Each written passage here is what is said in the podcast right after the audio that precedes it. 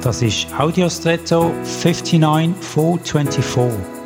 Hallo und schön hast du eingeschaltet.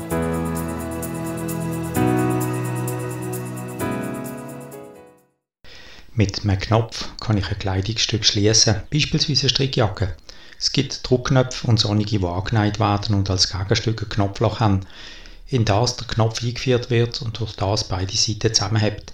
Ich finde es eine geniale Erfindung, aber ohne Knopfloch und ohne Befestigung ist der Knopf unbrauchbar. Er wird zwar teilweise missbraucht bei Geldspenden oder vielleicht auch bei einem Geldautomat, aber dafür ist er nicht vorgesehen.